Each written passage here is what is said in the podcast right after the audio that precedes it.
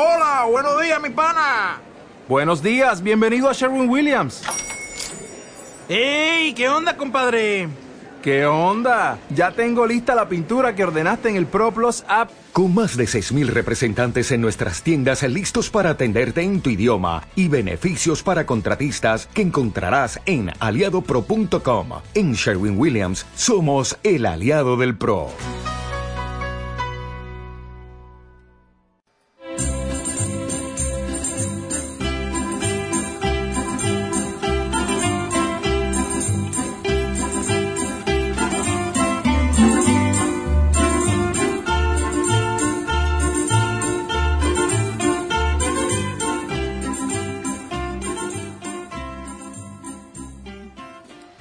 Pues saludamos ya al profesor Bernardo Subirón, que hoy nos acompaña en Onda del Espinar. Muy buenas tardes, Bernardo. Buenas tardes, Begoña. Quizá podríamos llamar al programa de hoy Así se escribe la historia. Sí. ¿Qué ocurre cuando leemos un libro de historia? Cuando contemplamos una obra de arte o vemos cómo otros hombres leen y entienden eh, los signos de lenguas antiguas. Entramos en un museo y debajo de unos bustos leemos Cicerón, Julio César, Pericles.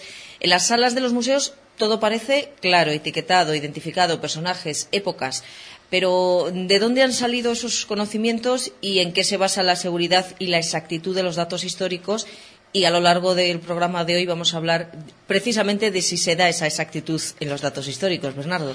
Pues sí, la verdad es que cuando vamos a un museo y efectivamente vemos las cosas perfectamente organizadas, etiquetadas, etcétera, a veces nos preguntamos de dónde sale todo eso. ¿Con qué seguridad podemos decir que tal busto es de Cicerón o de César o de quien sea, ¿no? O con qué seguridad podemos decir que tal cosa es de este siglo o de este otro siglo, sobre todo cuando nos alejamos mucho en el tiempo hacia atrás, ¿no? En términos generales yo creo que el estudio filológico, es decir, de los textos, y el estudio arqueológico son los dos grandes pilares sobre los que pues se asienta el conocimiento y la interpretación de la historia antigua, ¿no? Porque al fin y al cabo, como todos sabemos muy bien, los antiguos nos han dejado dos ruinas, por así decirlo. La primera ruina son palabras, son los restos de lo que escribieron, algunos restos son muy importantes, incluso están completos, otros, sin embargo, están muy incompletos de algunos autores, solo conocemos los nombres, solo conocemos los títulos a veces con suerte de las obras que escribieron, pero poco más. Y la segunda ruina, pues es la ruina de los edificios, la ruina de los, eh, incluso de las estatuas, de las obras de arte, es decir, la ruina de lo que no son palabras, la ruina material, ¿no? de mármol, de bronce, ¿no? y la ruina de los edificios. Aún así, aun con el estudio, por un lado, de los que interpretan los textos y por otro lado de los que interpretan los restos eh, no textuales, pues se cometen errores eh, enormes. Se han cometido errores eh, en la antigüedad, se han cometido errores y se seguirán cometiendo errores en la interpretación y en el estudio ¿no? de los restos. Hay una, una cita que yo no me resisto a leeros de Augusto Giandolo, que era una especie de iba a decir de arqueólogo, pero no era un arqueólogo, sino una especie de anticuario, aventurero, como la mayor parte de los que hoy consideramos arqueólogos, ¿no? Pues que en el siglo XIX y en comienzos de los comienzos del siglo XX se jugaban la vida literalmente por ir a, a tal o cual otro lugar e intentar encontrar sobre todo joyas y tesoros, que era lo que fundamentalmente importaba, ¿no? Pues Jandolo cuenta en sus memorias cómo cuando era niño acompañó a su padre eh, a un acto que, claro, le parecía enormemente emocionante, que era la apertura de un sarcófago de la época de los etruscos, ¿no? es decir, de la época prerromana en Italia, por así decirlo. Y él en su, en su diario anotó literalmente lo que os voy a leer. Dice, Yandolo dice esto. Dice, no era cosa fácil levantar la tapa, pero finalmente se levantó y se sostuvo en alto. Entonces de repente cayó pesadamente al otro lado y en el acto sucedió algo que no olvidaré nunca. En el interior del sarcófago vi reposando el cuerpo de un joven guerrero completamente armado. Yelmo, lanza, escudo, armadura. Repito que no vi el esqueleto, sino un auténtico cuerpo, de formas perfectas en todos sus miembros y rígidamente extendido, como si acabaran de sepultarlo en aquel momento. fue un fenómeno que duró un instante. Luego parecía que todo se disolvía a la luz de las antorchas. El yelmo rodó por el lado derecho, el escudo, que era completamente redondo, cayó en el centro, donde antes estaba el pecho del caballero. Al contacto con el aire, el cuerpo que desde hacía siglos se mantenía intacto en el vacío, se desvaneció y quedó reducido a polvo. Y en el aire y alrededor de las antorchas vimos revolotear las partículas de un polvillo dorado. Pues esto que nos cuenta Yandolo, de cómo al abrir el sarcófago, claro, lo que estaba allí al vacío prácticamente durante tanto tiempo se deshizo delante de sus ojos, ha ocurrido un montón de veces a lo largo de la historia de los hallazgos arqueológicos. En realidad es el fruto de una imprudencia, ¿no? de una imprudencia que, que es comprensible porque la emoción que debían sentir estos antiguos aventureros al penetrar en las tumbas de los etruscos, de los egipcios, de quien fuera, ¿no? y abrir los sarcófagos, pues la verdad es que era o debía de ser prácticamente irreprimible, pero el hecho es que eso ha destruido cosas que hoy día consideraríamos verdaderos tesoros. Esto es solo un ejemplo de lo que veremos hoy. Hablaremos de errores, eh, también de esas piedras que a veces es lo único que vemos cuando eh, visitamos restos históricos y no nos lo explican bien. Pero, ¿cómo fueron los primeros hallazgos, Bernardo? Los primeros hallazgos fueron eh, el fruto pues yo creo que de la de aventureros, es decir, del deseo del aventurero sobre todo que de repente se quedaron fascinados con lo que veían delante de sus ojos, ¿no?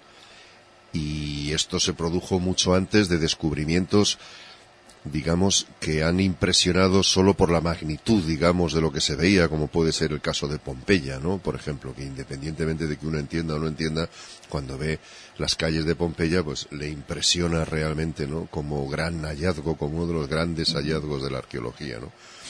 La gente, por supuesto, desconocía lo que eran las estatuas, pero de alguna manera intuían que era algo más que ídolos paganos, que dentro o en ellas había una cierta, una cierta belleza, que era admirada por casi todos, y solían simple y llanamente coleccionarlas, cogían estatuas para ponerlas en las esquinas de sus palacios, en los jardines. En, Eran un mero adorno, entonces. Un mero adorno, en las escaleras. Esto ya lo hacían los romanos con las estatuas griegas, ¿no? En la antigüedad. Así que, pues era una cosa propia de reyes, príncipes y de estos condottieri italianos, ¿no? Los, los aventureros ricos, ¿no? Que rivalizaban por tener en sus casas pues alguna, alguna de estas estatuas. Realmente se puso de moda en un momento dado, a partir del siglo XVIII sobre todo, pues tener este tipo de estatuas que sonaban antiguas, a clásicas, ¿no? En los jardines y en las casas. Por supuesto no tenían el más mínimo criterio, es decir, una estatua clásica de la Grecia clásica podía estar al lado, pues yo que sé, de cualquier cosa, de un monstruo, de un pájaro con plumas exóticas, en los museos, como hasta hace poco, ¿no? En el, Museo de Bañolas, por ejemplo, se podía ver un negro medio disecado simplemente como cosa exótica, como cosa que hoy día evidentemente nos, nos dañaría, ¿no? A la, sensibilidad. Así que yo creo que hasta el siglo XIX, pues, por una parte, la codicia, porque esas cosas valían dinero, también un cierto esnovismo, y desde luego los beneficios económicos que, generaba, digamos, este trasiego de compra y venta de objetos antiguos es lo que, lo que movió a la gente a intentar encontrar, hallar restos ¿no? del mundo antiguo. Por supuesto, nada tenía que ver con la ciencia, ni con el conocimiento, ni con el interés real por un mundo que se adivinaba interesante, pero que era, desde luego, un gran desconocido ¿no? para todo el mundo. ¿Y qué pasaba con las ruinas de los edificios? ¿Eran eh, también consideradas como las estatuas o las joyas, vasos de cerámica o otros elementos? Claro, tú fíjate que las estatuas son, a veces son hermosas en sí mismas. O sea, uno ve una estatua, yo qué sé, ve una estatua del, de las que había en los frontones del Partenón en el Museo Británico, e independientemente de que sepa de qué van, qué significan, qué simbolizan, quién era su autor, pues a uno le impresiona y uno se queda fascinado viendo la belleza ¿no? de esos mármoles, como cuando uno contempla, yo qué sé, las estatuas de Miguel Ángel ¿no? en, las, en, Italia, en fin. Ahora, las ruinas de los edificios, a veces ni siquiera hoy, cuando los turistas, sobre todo hoy día, van a Grecia o van eh, a estos lugares, en general los describen como un sitio donde había muchas piedras, ¿no? Y no le dan más valor que ese, o sea, las piedras. O sea, la gente recorre los lugares decisivos de la historia, de su propia historia, sin plantearse siquiera eso, ¿no? Simplemente son unas cuantas piedras que hay que ver porque por alguna hay que extraña hacerse la foto, además. claro, porque por alguna extraña razón siempre los llevan ahí y entonces hay que hacerse la foto y luego nunca saben muy bien qué era ese sitio, qué simbolizaba ese sitio donde se hacía la foto. Es decir, que incluso hoy día, si no hay alguien al lado que te explique el sentido de lo que estás viendo, qué significa, en general la gente no valora eso. O sea, en los campos arqueológicos en los que los edificios están ruinosos, por decirlo de alguna manera, en muchos de ellos solo se conservan los cimientos, ¿no? Pero cimientos de edificios que son claves en la historia, ¿no? En la historia del mundo. Pero esto ha sido así mm, durante mucho tiempo. Para que nuestros oyentes se hagan una idea, la mayor parte de las ruinas, de los, de los edificios que vemos en estado prácticamente de sus cimientos solamente, no se deben a catástrofes naturales, a guerras, a destrucciones eh, provocadas por los hombres. Muchas veces sí, pero no, no siempre. La mayor parte de las veces es el propio expolio ¿no? de nosotros, de los humanos, el que ha arruinado los edificios. En el foro romano, por ejemplo, Bueno, eso sigue pasando, de hecho. Sí, no, sigue pasando, se sigue reutilizando. Hay algunos milagros, por ejemplo, hay quien dice que es un disparate que en la mezquita de Córdoba, por poner un ejemplo que nos que entenderemos bien todos los que nos estamos los que estamos ahora mismo en el programa y nuestros oyentes, la mezquita de Córdoba mm, tiene dentro una catedral, es decir, en medio de, las columnas y los arcos, etcétera, hay lo que lo que es una iglesia cristiana, una catedral. Para algunos es un pastiche absolutamente, en fin, difícil de justificar. Y sin embargo, para mí, el que la catedral de Córdoba esté dentro de la mezquita es lo que ha hecho posible que la mezquita se conserve. Si no, la mezquita hubiera sido destruida y con el material de la mezquita se hubiera construido la catedral. Y hubiéramos perdido para siempre la mezquita de Córdoba. Lo mismo que, por ejemplo, en otros sitios, eh, que voy a decir yo, en, en Famagusta, en Chipre, la iglesia de San Nicolás, que era una catedral construida a la manera de Notre Dame, se ha convertido en mezquita, le han adosado un minarete, pero gracias a eso, en un fenómeno que es el contrario a lo que ha pasado en Córdoba, hoy podemos ir a Famagusta, en Chipre, y ver la iglesia de San Nicolás, una especie de Notre Dame de Oriente, ¿no? Es decir, eh, lo normal no es esto. Lo normal es destruir lo que había y con el material que sale de lo que hemos destruido construimos lo nuevo. Esto, en el caso de Roma, por ejemplo, en el foro romano, yo creo que es un ejemplo donde, donde se puede ver maravillosamente bien esto, porque en el siglo XVI, no en el siglo XVI antes de Cristo, sino en el siglo XVI, en medio del foro ardían los hornos de cal y las piedras de los antiguos templos servían de material de construcción. Las losas de mármol se arrancaban de los edificios, de los templos para adornar las fuentes o los jardines de la iglesia, del, vamos, de los cardenales de la iglesia de Roma, ¿no? Se hacía saltar con pólvora pues las paredes de un templo simplemente para utilizarlo como caballeriza o como establos. Y la mayor parte de las iglesias se construyeron con el expolio de los edificios de la antigua Roma. Incluso en el siglo XIX, en el año 1860, el Papa Pío IX continuaba con esta obra destructora, digamos, para construir iglesias. Podríamos hablar, por ejemplo, de los avatares por los que ha pasado el Partenón, el milagro que supone que el Partenón esté de pie después de haber sido convertido en iglesia bizantina, haber servido de polvorín, haber explosionado dentro la pólvora almacenada con el ataque de los venecianos, en fin, podríamos hablar mucho de eso, ¿no? Pero desde luego, en muchos casos, los edificios antiguos estuvieron intactos hasta el siglo XIX. Y en el siglo XIX fueron realmente expoliados. Yo recuerdo un día en Grecia que hablando, eh, vamos, hablando con un pope, un sacerdote de estos ortodoxos que formaron parte, digamos, de la avanzadilla de la revolución griega contra los turcos, él me decía que había leído un texto, un texto que le había dado realmente la clave de lo que suponía el cambio en la mentalidad del pueblo griego. Porque en realidad, decía el texto, ¿para qué servía la revolución contra los turcos? Y el pope contestaba que para que un campesino un pastor entendiera que las columnas que emergían del el trozo de tierra que tenía al lado de su casa, o que las estatuas que aparecían mutiladas en los campos de su pueblo, no servían para hacer cercas para las cabras, sino que formaban parte de la memoria de sus padres, de sus padres en el sentido profundo, es decir, de sus antepasados. Que entender eso era realmente la revolución, ¿no? Bueno, pues eso ha tardado muchísimo en entenderse, ¿no? Y durante muchísimo tiempo hemos valorado las estatuas, hemos valorado la cerámica, las joyas, porque tenían un valor intrínseco inmediato, pero hemos despreciado las ruinas de los edificios como si fueran simple y llanamente canteras, canteras con piedras ya perfectamente, en fin, preparadas para servir, pues eso, de aprisco al ganado, de caballerizas a los cardenales o de lo que fuere. ¿no?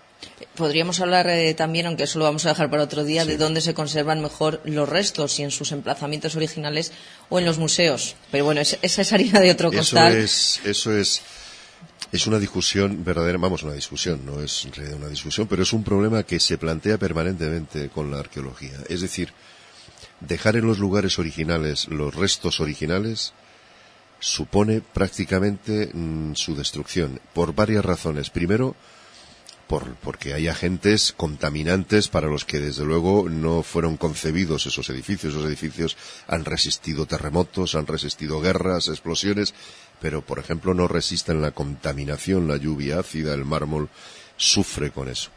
Pero hay un azote todavía peor, o sea, que es el azote de los turistas es decir, por, por encima de las gradas del teatro de Pidauro, por poner un ejemplo, o de la Acrópolis de Atenas, pasan millones de personas al año que no tienen el más mínimo reparo en subirse encima de lo que haga falta, de las columnas, de las paredes, para hacerse una foto y aparecer así como si fueran una especie de dios griego de Superman o algo por el estilo. Cada vez que alguien se sube a un muro, cada vez que alguien se sube al teatro, no por las escaleras del teatro, sino por las gradas, y corretea bajando y subiendo por las gradas, pues eso evidentemente hace que los edificios se vayan deteriorando de una manera realmente increíble. Y en muchos casos ya no se puede entrar dentro. O sea, yo que voy mucho por allí, o sea, por, en fin, por los lugares donde la historia antigua tuvo lugar, veo año tras año como cuando vuelvo a un sitio en el que he estado hace tiempo, ya no puedo entrar en lugares en los que podía entrar la última vez que estuve. Porque la gente se va dando cuenta de que eh, dejar las cosas en su sitio supone destruirlas. Así que lo que suele hacerse hoy día es que los originales se guardan en los museos y en los lugares donde estaban esos originales se ponen copias que están más o menos bien hechas, en general están bien hechas. Sí, las reproducciones suelen estar, son bastante fieles al original. Por ejemplo, en el famoso pórtico de las Cariátides del Erecteo en Atenas, que está al lado del Partenón y que es ese pórtico que en lugar de tener columnas tiene, tiene a mujeres, a estas especie de, bueno, las cariátides, las gracias, pues las hijas de las gracias, pues estos, las originales están, bueno, las originales, la mejor está en el Museo Británico, porque las, se las llevó Lorenguin en el expolio que hizo del Partenón. Los van, que no se lo pierdan, ¿eh? porque es un espectáculo verlo. Las otras están en el Museo de la Acrópolis, en el nuevo, además, que ya no está allí, sino enfrente, en el nuevo Museo de la Acrópolis y en, in situ pues hay unos vaciados en, una especie de yeso duro que es que tienen el mismo aspecto que las eh, originales, que no se notan, pero que evidentemente si se deterioran se cambian por otras y no pasa nada, mientras que las originales son completamente irreemplazables. Eh, Bernardo, bueno, vamos a volver a la, antigüedad. Eh, después de ese expolio, los escasos restos que quedaban, eh, ¿cómo se interpretaban y cómo aprendimos a interpretar los restos del pasado? Pues muy difícilmente, muy difícilmente. Todavía yo creo que... Y no siempre de la forma real. No, podemos contar alguna anécdota en ese sentido. ¿no? Es cierto que muchas veces pues la mano de los buscatesoros ¿no? y de los ladrones de tumbas y de los ladrones de joyas, etcétera, pues no intervino curiosamente, de repente, pues por ejemplo lo que le pasó a Howard Carter con la tumba de Tutankamón, ¿no? Entró en una tumba en la que nadie había entrado. Él, así que todo el pasado, toda la línea de tiempo que venía desde la época en que muere Tutankamón hasta entonces se conservaba ahí tal cual, ¿no? Y como en ese caso en otros tantos, y ahí es donde los arqueólogos desde luego, pues han los arqueólogos y los historiadores del arte y los historiadores en general han cometido errores como no puede ser de otra manera, ¿no? Porque la historia de la ciencia se construye a base de cometer errores que vamos superando. Lo malo es que nosotros hoy día somos tan arrogantes que creemos que los errores los han cometido los anteriores. Los demás, los anteriores. Claro, que nosotros ya no cometemos errores, que es que los anteriores, los antiguos, eran gente, bueno, ingenua, ignorante, que se atrevía a identificar lo que no sabían o podían identificar yo estoy convencido de que nosotros cometemos los mismos errores o más todavía. ¿no? Lo que pasa es que nos lo dirán dentro de unos cuantos siglos. Claro, cuando tengamos la experiencia suficiente. Hubo muchísimos errores. Cuéntanos algunos, por ejemplo, Pues- Bernardo. Pues hay uno que yo creo que nuestros oyentes entenderían muy bien. Fíjense, fíjense, por ejemplo, en el año 1856, es decir, antes de ayer, en el siglo XIX, en la segunda mitad del siglo XIX, apareció una tumba cerca de la ciudad alemana de Düsseldorf, ¿no? en el, más o menos en el norte de Alemania, y en esa tumba se encontró un esqueleto. Bueno, pues cuando estaba allí el esqueleto, todo- la- los expertos de la época intentaron identificar, tratar de explicar qué significaba ese esqueleto en esa especie de tumba en la que se había encontrado. Se trataba de una persona que desde luego debía haber vivido hacía mucho tiempo, ¿no? Eh, por las características geológicas del lugar, por lo que ya se sabía de los estratos arqueológicos en el que se había encontrado. Así que, eh, bueno, el, el- el esqueleto debía ser de una persona antigua. Sin embargo, fijaros la opinión. El profesor Mayer, que era uno de los, eh, en fin, de los intelectuales importantes de esa época, opinaba que se trataba de un cosaco muerto, un cosaco, en fin, lo que, lo que es un cosaco sin dar más explicaciones, ¿no? Y que eh, debía haber muerto sobre el año 1814, es decir, unos 50 años antes más o menos. Una muerte reciente. Una muerte reciente.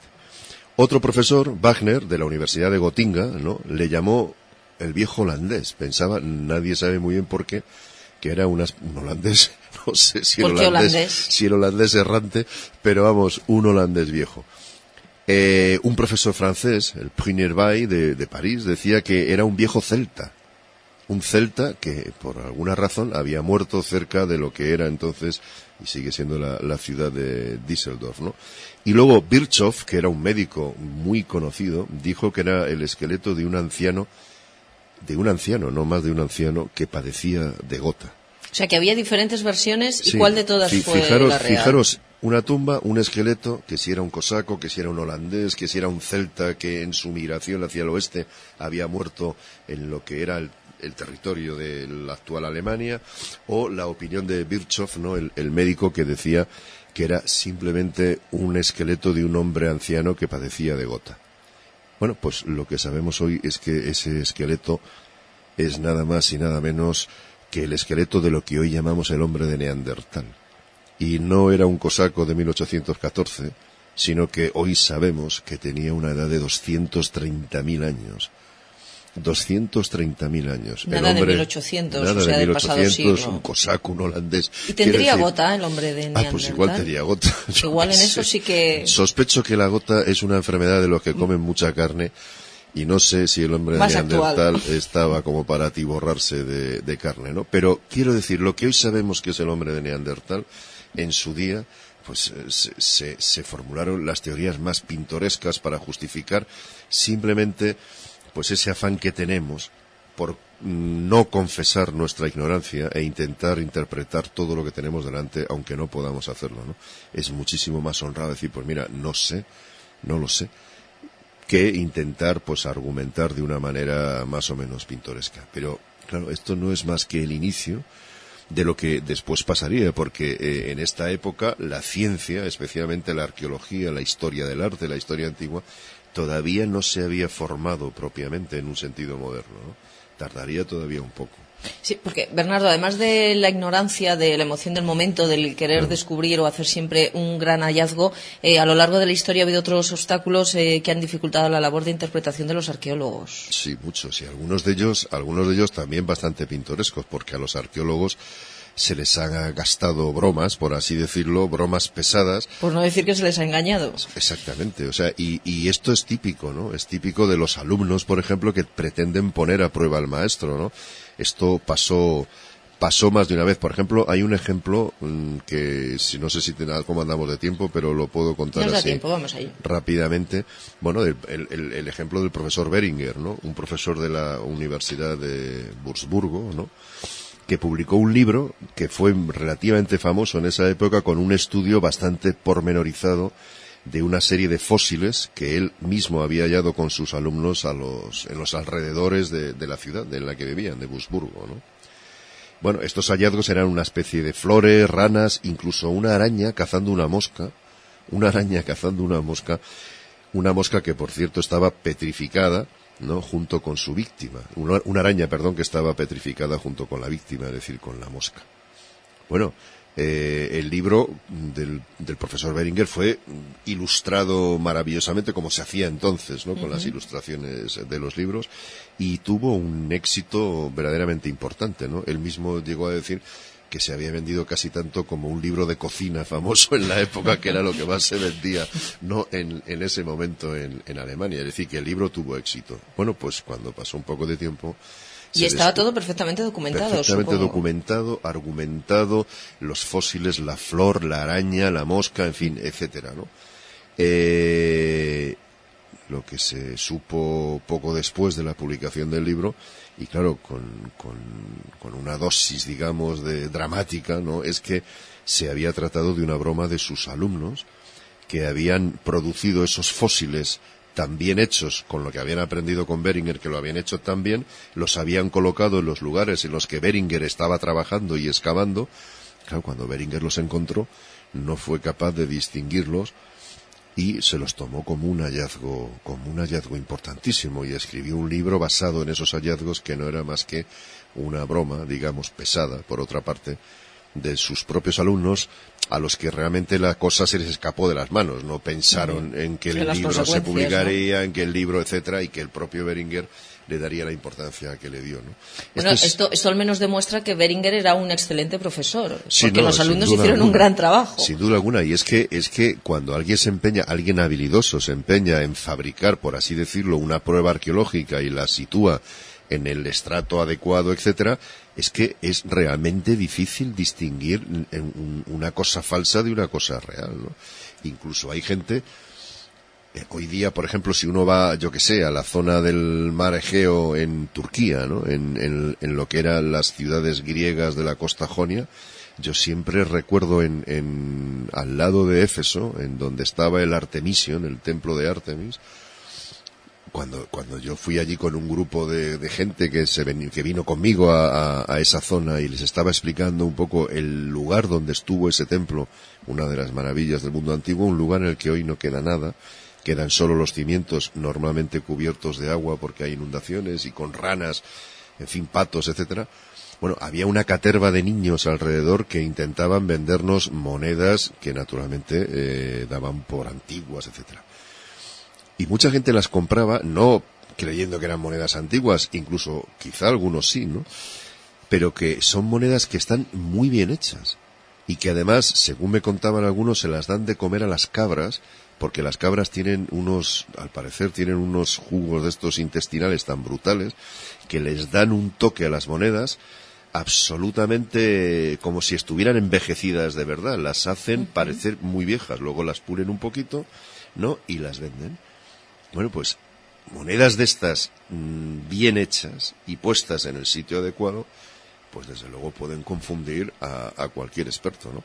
Y el caso de Beringer es un caso. Hay otro caso con el que si quieres terminamos. El, próximo día hablaremos un poco de uno de los grandes aventureros de la historia de la arqueología, que es Schliemann, el descubridor de Troya. ¿Y cómo llegó a descubrir Troya? Bueno, pues el padre de la arqueología, el considerado el padre de la arqueología y de la y de la historia del arte, Winkelmann, Joachim Winkelmann, que excavó en Pompeya, entre otras cosas, pues, pues fue víctima de una broma gastada, por cierto, por el hermano del famoso, del famoso Casanova, del ligón este italiano, ¿no? Tan conocido, ¿no? Y es, y era, es una pintura que mostraba a Zeus y a Ganimedes, el, el, muchacho al que Zeus raptó para llevárselo. Hablábamos de él cuando de la pederastia hace unos días, ¿no? El, a principios mito, de año creo que el fue. El mito de Zeus y Ganimedes, que es el, el origen, digamos, de fin, el asunto de la pederastia y tal. Bueno. Pues este, este hermano, este Casanova, había, por cierto, ilustrado la obra fundamental de Winkelmann, que eran los monumentos antigua, antiguos, los monumenta antica, y eh, le dio una pintura, le llevó un día una pintura afirmando que había sido que se le había caído de los muros de Pompeya, que es donde estaba excavando Winkelmann. Una pintura que representaba a Zeus y Ganimedes, ¿no? Claro, él aderezó esa mentira con una fabulosa historia de que se le había quitado un oficial, se le había robado una noche junto al fuego mientras hablaban sin que él se dio cuenta.